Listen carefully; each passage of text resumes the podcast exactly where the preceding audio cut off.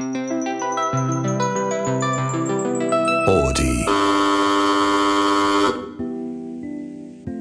さんこんばんは。三村仁志です。こんばんは。映画 .com 編集部エビタニです。私たち二人が映画にまつわるディープな話を繰り広げる映画と愛と大人の話アット半蔵門。あれですね。あの今回二村さんっていつも映画 .com でコラム書いていただいているんですけど今回のコラムの、はい、あのまあテーマはい、なんか不倫映画っていう。なんかね、はい、編集の方からですね、はい、海老谷さんじゃない人なんですけど、うんうん、あの原稿の方を担当してくださってる方は、はい、あの 今世の中が不倫についてうるさ、うん、うるさすぎるって話じゃない。うるさすぎるとか言うとまるで不倫報道は良くないみたいなね、まあ、僕はそう思うんですけど。あのそもそも、ね、ほっとけよって思うんですけど、はい、えっとねなんかちょっと不倫の映画について書いてくださいっていう話があって、うんうん、まあそういえばと思って、うん、広末涼子さんが不倫される側の映画があったなみたいなのも。あちらにいる鬼、ね、そうそうあれもいい映画でしたね。そして、はい、えーとまあ、今回主に書いたのがこれは編集部の方からの、えー、オファーでオファーというか、えー、火曜年画年画年画っていうものかな、あのー、香港のねウォン・カーウェイ監督の映画と。これ不倫相手が全然出てこない。不倫不倫の映画ね。あんまり罪悪感があんまりないんだけど。でそれと対照的なこれ僕がとても好きなアメリカの「ブロークバック・マウンテン」っていうね。これまあゲイ映画 LGBT 映画の金字塔と言われてますけど僕はこれ別に男同士の愛は差別されてて大変だなっていうそのもちろん側面その描き方もあるんですがその部分も描かれてるんですけど今よりねはるかに広い当時のアメリカの差別の話も描かれるんですが、うん、一方でこれすごい普遍的な不倫の話だなっていうね、うん、つまりその主人公のゲイ2人はどっちもあの男同士で愛し合いながら女性と結婚するんですよね。うん、で子供も生まれたりして。それでも男同士でえー、こっそり瞳を忍んでセックスし続けるという、うん、えー、映画なんですけどまあその3本について3本っていうかあちらにいる鬼はね、まあ、広瀬さんの名前出したかっただけで あのだいぶ前に、えー、映画 .com で書いたんで、えー、まあその辺についてちょっと書きました。はい、はい、で今回もちょっと不倫がテーマというとまあテーマなのかわからないですけど、はい、今回のえー、作品は「別れる決心」韓国のね、はい、映画でしたね。そうです。パク・チャヌク監督、はい、2022年制作の映画になります。これ不倫の映画なの、まあ、そそうそういや主人そういや主人公の刑事結婚してて 奥さんも出てきたなとそういやその女犯罪を犯したと言われてる女は、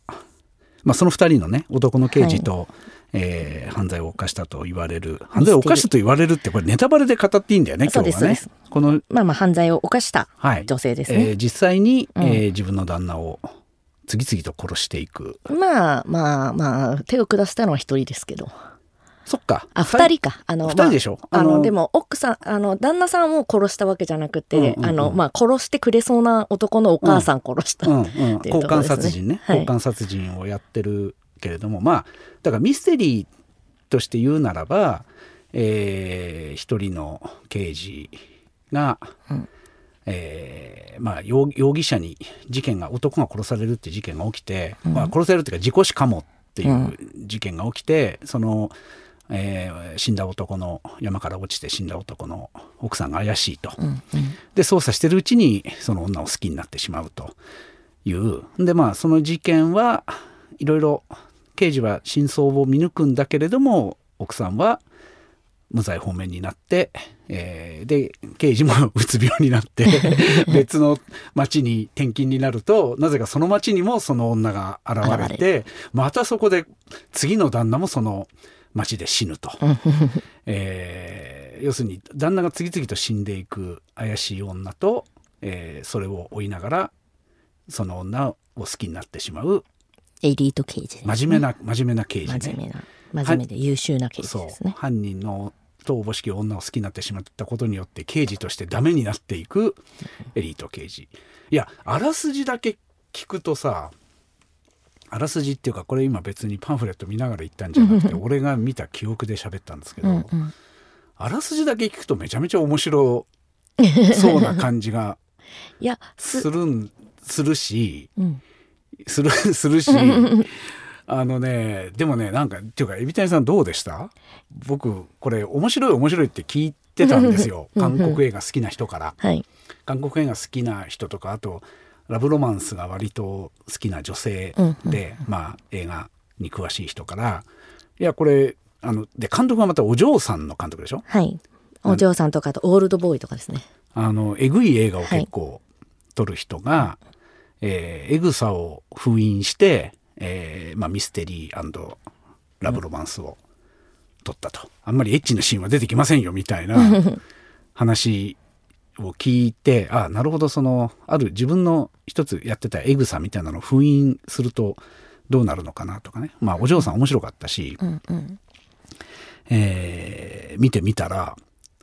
なんかちょっと一回見見るとね難しかったんだよね、うんうん。ついていけない感じがしていろいろうん。そのまあその真犯人の奥さんは中国人はい。じゃないですか、中国から韓国に、うんまあ、逃げてきたっていう。まあ買われてきた買われてきたのかあれは、はい。うん。事情があり、うん。なんで彼女はあんなに韓国語うまいの？ある意味。自分は片言ですって言ってまあ片言なんだけど先祖が先祖っていうかあれかお父さんが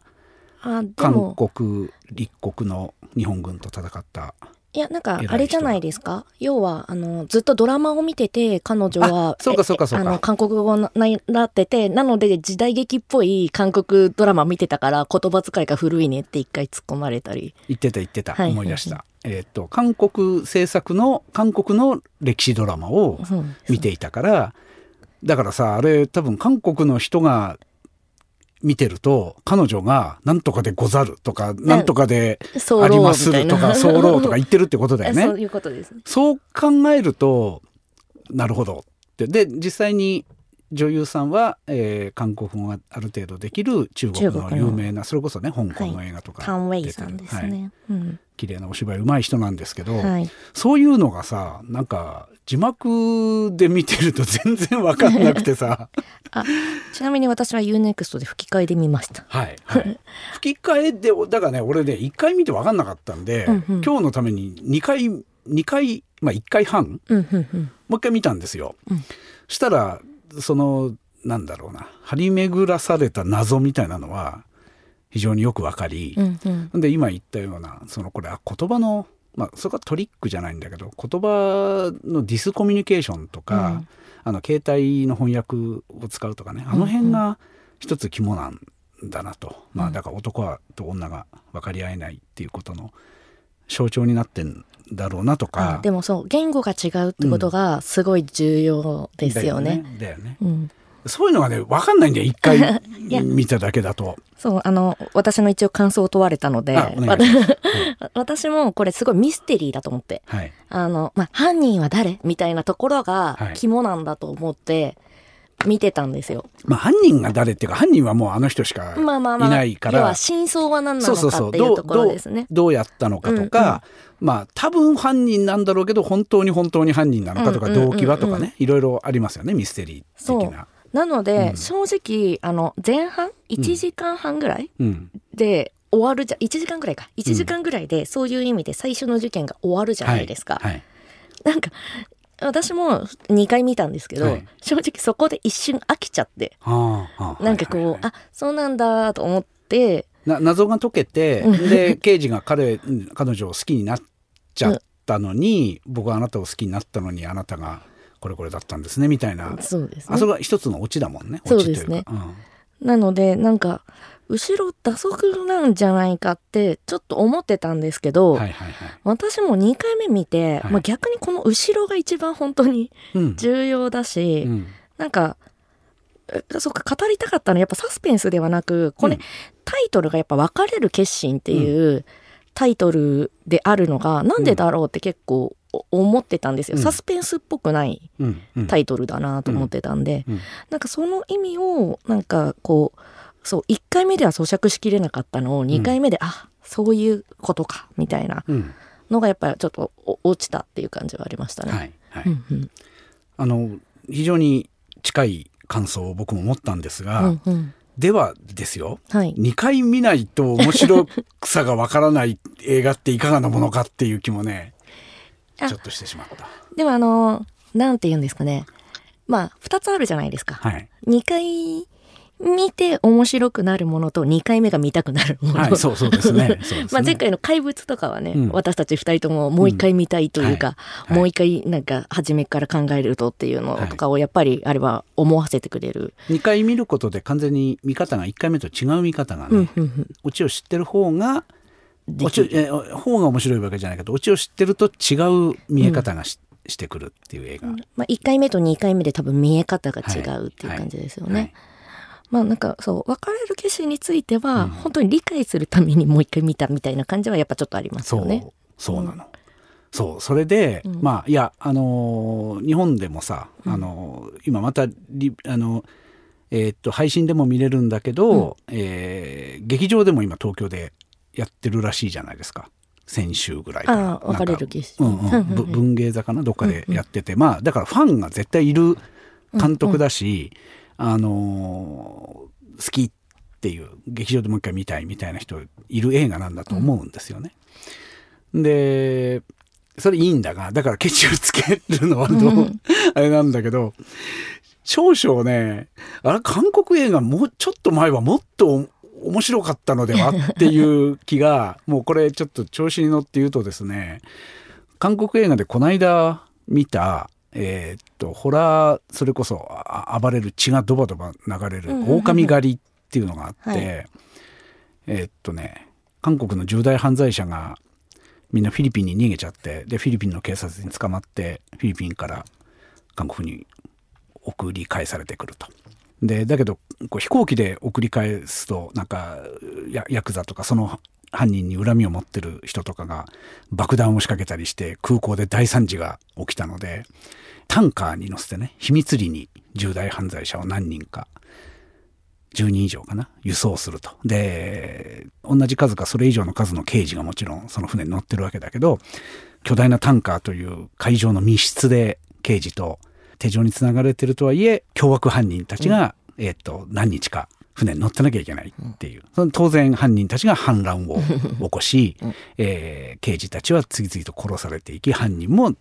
次々と犯人たちも死んでいくまあんだけど、まあ残虐な殺し合いがそこで行われるそうですね。そう。するとなぜかそのタンカーの底の方には旧日本軍がですね旧日本軍がナチスドイツみたいな感じで出てくるんですけど旧日本軍のアジア映画あるあるです。はいはい。あの秘密兵器として作られた人間殺戮、えー怪物みたいなのが眠っていてそれがなぜか目を覚ますっていうですね、うんうん要素多すぎるだろうっていうかね あのこれも その重大犯罪者の中にさもうこうあこの人韓国のすごいイケメンなんだろうなっていうさ、あのいい男がいてさ、えーイケメンにそういう悪い役をやらせるとかもさ、いやだからやっぱ韓国映画素晴らしいんですよ。あのその厚みっていうかさ、エンターテインメントとして金かけてうん。で面白くしてやるっていう感じが。ただそれがある時期はそれが頂点を極めてたと思うし、はい。で別に韓国映画と日本映画どっちが優れてるなんて話をする気はないんですけど、うん。今まあ割とねあの怪物僕は面白かったし、うんうん。とても面白かったと思うんですよ。いい映画が日本映画たくさん出てきていて。はい。ほんで韓国映画はその頂点をえエンターテインメントとして非常に面白かったのがそのままなんかもうインフレを少年ジャンプの漫画とか言って少年ジャンプ好きな人に怒られますけどインフレを起こしていていや狼狩りにしてもさあの最初は刑事ドラマ悪いサイコパスの悪いやつドラマで始まったのが途中からそういう、まあ、SF じゃないななんていうの？あの虐殺映画になっていくみたいなさ、そういう悪ノリは僕すごい好きなんだけど、うんそうやって連ドラとかでやった方がつまり2時間ちょっとの映画に収まっってないだろう 要素がっていう多いとね。要素が多い。で近いことを、はいえーっと別れる決心にも感じたうんんですよ。これ連ドラとしてこの2人どうなるんだろうまあ連ドラでねこれ仮にネットフリックスで、うんえーっと4 5本とか6本とかの、えーつまり続けてみたらそうそうそう、うん。続けてみたら何時間かかかる、うんうん。映画よりは長いものとしていちいち1話完結完結っていうかな次に続くみたいな感じで、やられても多分俺見ないんだけど。まあまああまあまあ。のミニドラマシリーズやられても見ないんだけどでもそうした方がだってさあの狼狩りもそうだったんだけどまさにさあなたも言ってたけど前半で一つオチがついちゃったって言ったけどさ、うんうんあこれ前半後半の完全に二部構成うんじゃないですか。そうですね。刑事は、まあ、うつ病になって妻のはい。住んでる町に転勤になるっていうか、あれ要するに転勤を申し出たってことだよねま妻と一緒に住めるようになったっていうのはね。なんかでそこであ前半のバディだったあの若い男の刑事どうなったの？あの人 死んだの？生きて死んでないんだよね。ま。うん。まあでもあの彼も要はあの彼女にソンソレってあの中国人はいのその彼はい主女に、役のね犯人のね、はい。真犯人の。あの、はい。ほらちょっと騙されたというか、だだから訴えられたはい感じになってるんで。彼女が要は本当にさあの愛の人であると同時にっていうか愛の人って怖いなっていう話なんだけど、うん。まあサイコパスだと思うんですよ、うん。あの人は。刑事が好きだった。まあでもそうか。あのいやでも私は結構か彼女自身は素直な人なんじゃないかなと思っていてそう思った部分が、はい。まあ、さっきのドラマの話なんですけど、ほはいはい。その彼と出会う前は時代劇のドラマを見見ててはい。でその2部2部っていうか後半になると彼は彼女はメロドラマを見てうん。韓国語をね。学んでるんですよね。なんかそれが完全に彼女もやっぱり彼を好きになって彼に伝える言葉を探すためにメロドラマを見たんじゃないかなってすごく思って。なるほどね、うん。いや今のエビタニさんの解釈を聞いて僕が思うのは、うん。やっぱりサイコパスじゃんっていうか そうかこの人ドラマでもちろん言葉をそこで学んでるし、うん。うん現代の人が現代の韓国の男に愛を伝えるための言葉を学んでるのかもしれないが、はい。それって同時に感情を学んでるっていうことっていうか、僕ね逆に主人公の男の方の刑事にすげえアンドロイドっぽさを感じたというか、あの人要は犯罪捜査しかだからあの田舎町に転勤になるとさいや最年少のでなんだっけ警部になったんだっけ、はいはい。彼は。あのチームのリーダーでとか言ってさ、いやわ分かるんだがあので奥さんがまあ理数理系の人で、うんうん。えー原発の管理はい。をしている人でみたいなさ、ねうん。なんかなんだろうな。とにかく要素が多いんだよな。要素が多くて、うん。でそんな奥さんと一緒にいると奥さんがやっぱり実はあれ最後不倫していたっていうかえー原発での同僚の方が、すっぽんとザクロですね。あれななんで捨てられたの？彼は刑事は。あだからあれですよ結局あの多分刑事のあの人は、うん中国人のソレさんを好きになってから、うんうん奥さんを多分抱けなくなったんだと思います。えあの二人はだって機械的にもうあの、うん。なんだろう。えエロくなくていいからととにかくセックスを週に1回義務のようにすることが、えーっと別れない秘訣だっていう、それこそ奥さんの理系的な発想で、だ から週に1回はしてたんじゃないの？あれができなくなったんじゃないかなって。だから奥さんもそれであの精神科に通わせてるし。そうかそうか。それはザザクロを食べて女性ホルモン取りすぎだから？いやだから本当に多分ソレさんのことを好きになっちゃってか。多分その奥さんとも理論で結ばれてた、うん。し、彼としてもまあいい相手だと思っていたが、うん。うん。本当の愛を知ってしまって、うん。そのためにはなんかえあの奥さんとすることができなくなったんじゃないかなって私は思ってました。だから奥さんもああもうこの人無理っていうので、すっぽんとザクロを持ってまあいったんじゃないかな。だから逆に言うとそのリズメで、うんいや夫婦ってのは週に1回あの別にそこで発情っていうか浴場してなくてもお互いに浴場してなくてもとにかくもう義務のようにセックスをしておけば、うん、えー、離婚はしないっていうまあね一つの、まあ、そういうことを言うメディアとかもおそらくあるんでしょう。あのね韓国だって日本だって、うん、本当にそのあのセックスレスだったり離婚だったりっていう夫婦のことは常に問題になるところで、えーまあ、そういうものへの、まあ、風刺じゃないけど、うん、あのもうやることによって夫婦だっていうふうにあのすごいそこもうそれこそロボットのようにね、アンドロイドのように夫婦とはセックスするものであるっていうことでやっていくといざそれがやっぱりアンドロイドではなくて人間なんで、えー、男性は立たなくなることがある。女性だって濡れなくなることがあると思うんだけど、できなくなったらもうそれで終わりになるっていう話だったのかもしれないんだけど、うん、それも含めてねうん監督の言いたいことはよくわかるんですよ。その監督がこの複雑な物語の中に 込めたそれぞれの登場人物のねなんかだからすげえそれ今の話を聞いてるも思うんだけど全部それリズメだなっていう感じがして、うん、まあそうかメロドラマをミステリーでやるっていうのはそういうことかっていうふうに思ったんだよね。だから決して悪い映画ではないんだけど、うん、でそう考えると僕はまあ何年か前にそのお嬢さんっていうね、はい、同じ監督の結構えぐい、うん、あのまあ、えー、レズビアンとか SM とかいろんな要素が出てくる、うん、あのホラーではないねあれはね。なんだろうやっぱり愛の映画と言っていいんですかね。ななな、ね、何の映画って言うんだろうな。まああれもそのさっきも言ったけどネタの扱いがえぐいので、うん、あっちは。すごいなんか異様なものを見た。現実では見れない、うん、映画映画でしか見れないようなものを見た。っていう、えー、満足感は確かにあったんですよ。すごくあれあの実際のさあの SM カルチャーとかの人に割と評判が良かったような記憶があるんだけど、うなんでかっていうとほら日本のそれこそちょっとエッチな映画に SM が出てくるとすげえ薄いじゃないですか。あの そういうことじゃないんだよ。ボンテージを着てこうバチバチしてればいいだけじゃない。体のいい女が厚化粧で鞭を振るってりゃ SM にそりゃ映画じゃないだろうっていうね、うんうん、もうちょっと深いところでのその SM 関係みたいなこととか、うんうん、あのが描かれてたっていうところがあって、えー、まあまあ濃い監督だなっていう感じだったんだけど、はい、でも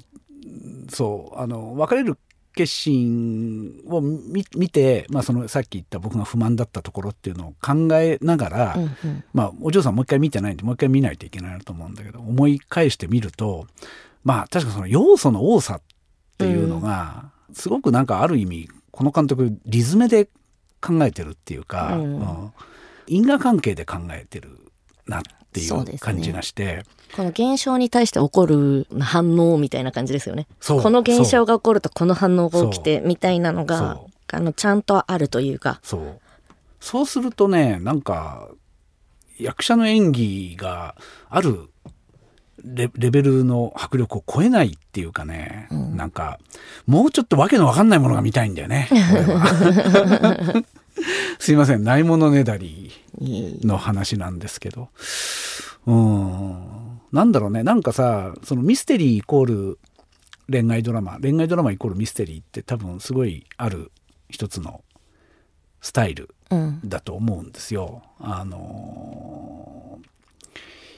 ななんつったらいいんだろうね。つまり男と女がなぜ惹かれ合うのかみたいな話ですよ。それはなんでかっていうと女が謎だから。ミステリアスな方がね。そうそうそう。うん、で別に犯人が真犯人が女じゃなくても、うん、まあ大体こういうドラマでさ刑事が男で犯人はファム・ファタールなんだけど、うん、それはななんでかなんでその犯罪事件でその女が真犯人かもしれないっつってそれを追う男が探偵っていう話かっていうと。うん。女が謎だからですよ。つまりあのそう単純な刑事物ドンパチの刑事物じゃなくて、はい、えー、名探偵が出てくる話っていうのはポワーとかそっち系とか、ね。うん。あれ僕あのそうそうそう。あのポワロにしてもホームズにしても、うん、あれ割とワトソン役とのさ BL じゃないけど ワトソン役との関係に割とミステリー好きの人は燃えたりするじゃないですか。うんうんうん、でも実際にはそのワトソンワトソン役の人ってアホなわけで、うん、探偵だけが。ワトソンは頭いいはずなんですけど、ね、あ、すいません。これ、エビちゃんさん、あれですね。ホームズにはちょっとこだわりがありますね、実は。好きですね。はい。ワトソンは医者なので頭はいいです。あのー、探偵だけが、うん、僕すいません、エビちゃんさんほどホームズに詳しくないので、間違ったことを言ったら、あの、注意してください。はい、ホームズに限らず、はい、名探偵って、つまり真犯人って誰にも分かってもらえない人じゃないですか。うん、名探偵だけが、なぜか犯人を理解する。っていう構造だと僕思うんですよ。はい、それは、えっ、と真犯人が女性でなくてもあの探偵と犯人が異性でなくてもあるいは同性で同性愛者でなくても、ね、あの江戸川乱歩とかそういう色が濃いんだけど、うん、同性愛的な空気が濃いんだけどそうでない。そういうことをあんまり意識しないで書いてる、えー、ミステリーだとしても結局犯人っていうものはえー、もちろんバレないに越したことはないんだけど、うん、トリックとかがね。だけどあの一方でまだ見ぬまだ会ったことがない名探偵にだけはさ俺のこのなぜ俺のこのトリックを破ってみろ、うん、それどういうことかっていうとイコール、えー、なぜ俺がこの人を殺したかっていう本当の動機が誰にも分かってもらえないっていうすごい孤独なものっていうのがあって、それをただ一人理解するのが探偵、うん、だからそういう意味で言うとこれはちょっとなんかエモすぎることを言うと、はい、確かにワトソンとワトソン役と探偵は仲良しなんだけどあのいちいちその事件が解決するたびに愛が通じているのは探偵と犯人であってでも犯人はその度に捕まったり死んだりして退場するわけじゃないですか。うんうん、っていう構造の 三角関係の話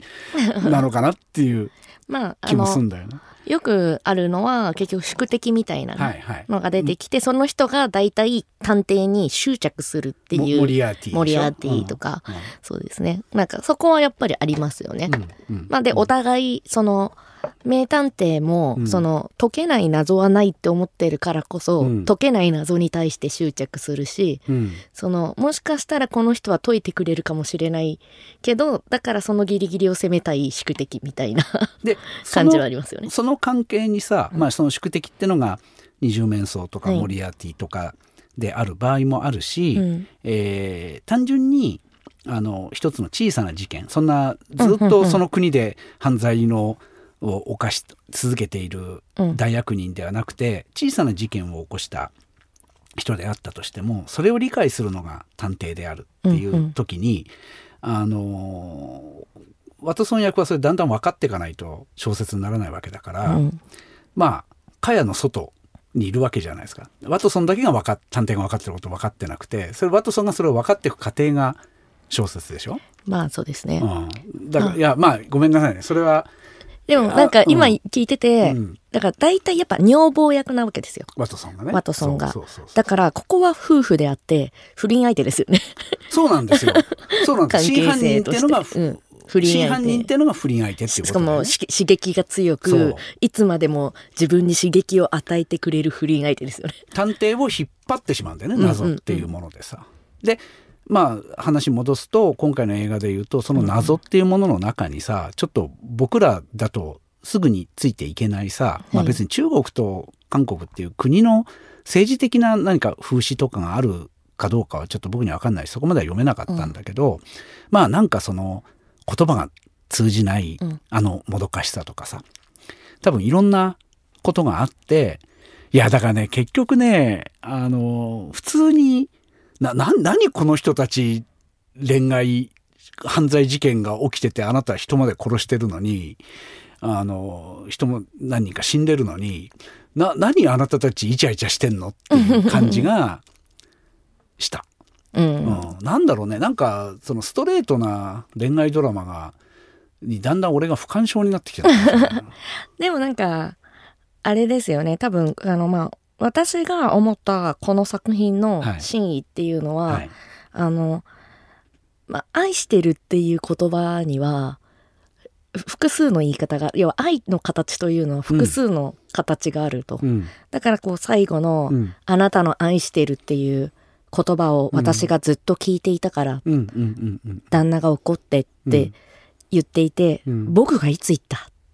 ああそうね、はい。うんうんうん。で実際に言ってないじゃないですか。だからそこはご誤解っていうかすれ違い。あすれ違いじゃないですよ、うん。あれは彼あの彼女にとっての彼の愛してるの言葉が、うん。あのその携帯は捨てろ海の深くまで、うんうんうんうん。もう一生見つからない場所へ、うんそれがあれは彼女にとっては彼の愛の気持ちを一生見つからない海の底にうん。沈めるからそこからもう取り出さないでくれっていう風に聞こえてそれが要は愛しているって感じたから彼女は海の底に行ったわけじゃないですか。だからなんかそういうなんていうかまあディスコミュニケーションというかまあ言語が違うからこそ、うん。その愛してるっていうののまあ言語が違うというかなんていうんですかね。まいや言語が違うのは多分あまあ深い、深い、うん、あれだよね。一番最初にあのなんだっけカラスに心臓を持ってきて、あれも僕わかんないんだけど、はいはい。中国語では心と心臓ってのが同じ言葉なのかな？多で分心を捧げるって要はまあひ人間もまあひあの日本語もまあ心を捧げるとかって言うじゃないですか。そうそうそう。で韓国では今漢字を使ってないからもしかしたらそこが、まあああのの違う言葉になっていっちゃったのかもしれないけど、まあ、もしかしたら単一の言葉なのかもしれないですよね。うんうんうんまあそういうふうにあの臓器の話をするのか、うん。その内面の話をするのかうんが、もしかしたら同じ言葉なのかもしれない。だからそれがまあ伏線とまでは言わないけど、その使ってる言葉が違う二人っていうのが今海老谷さんが言ったはい。最後のその あのすごく重要なテーマにうん、入っていくんだと思うんだけどそういうのを含めたロマンチックさみたいなのが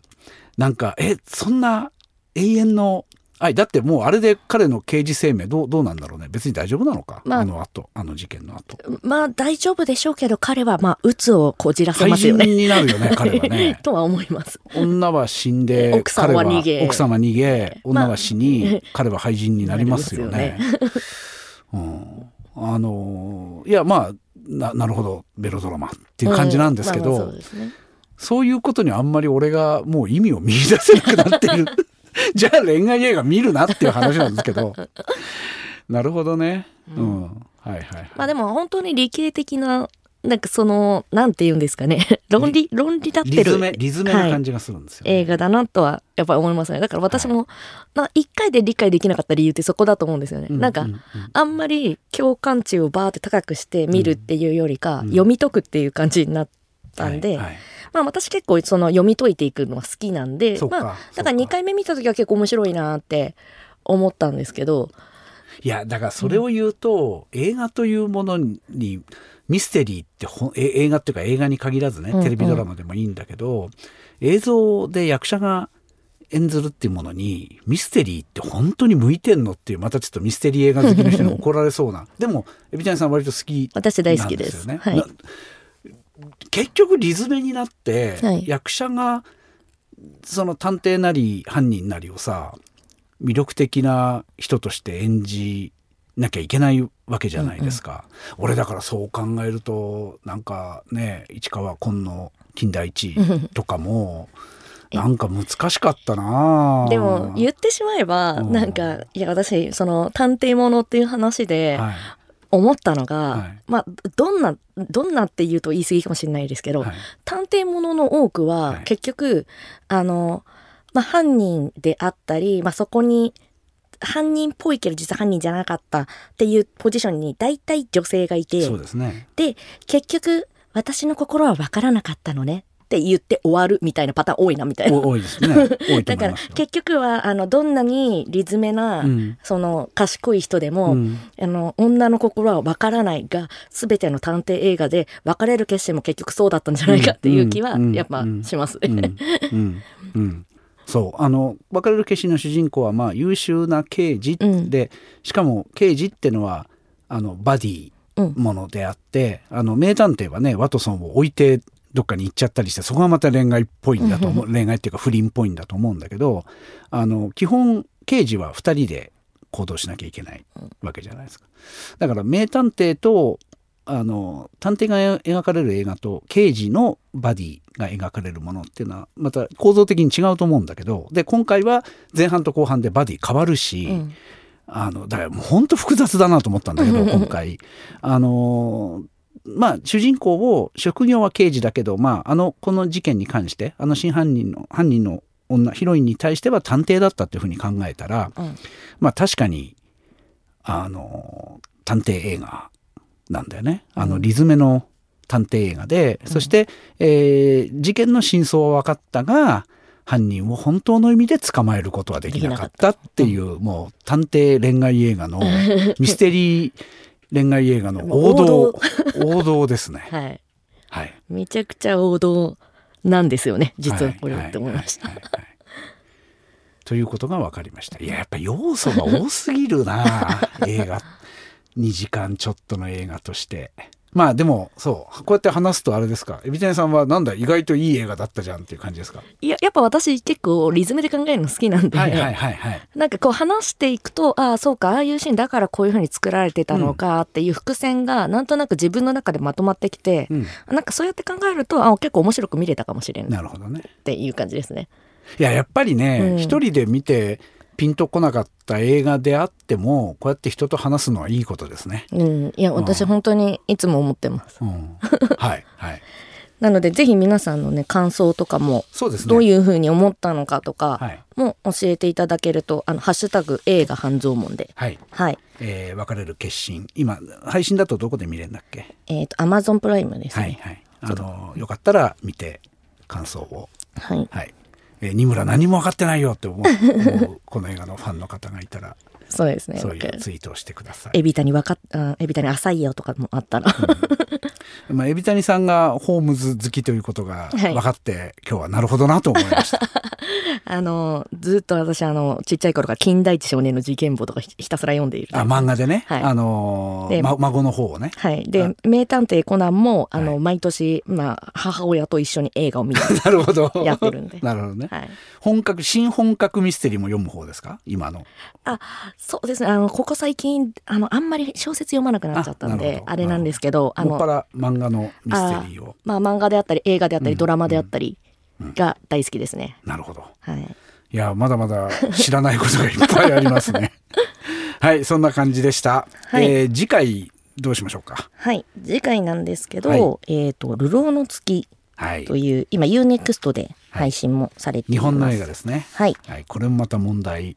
作。はい、リー・サンイル監督で、はい、広瀬すずさんと松坂桃李さんが主演している、はい、はい、これをネタバレありでありで、えー、衝撃のラストシーン込みで話しますので、はい。えー、よかったら聞くまでに見といてください。次回が7月の12日なのでそれまでにぜひ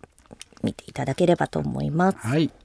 えー、それではまた、えー、お会いしましょう。はい。映画と愛と大人の話、アット半蔵門。ここまでのお相手は、映画 .com エビタニと、井村仁でした。おやすみなさい。おやすみなさい。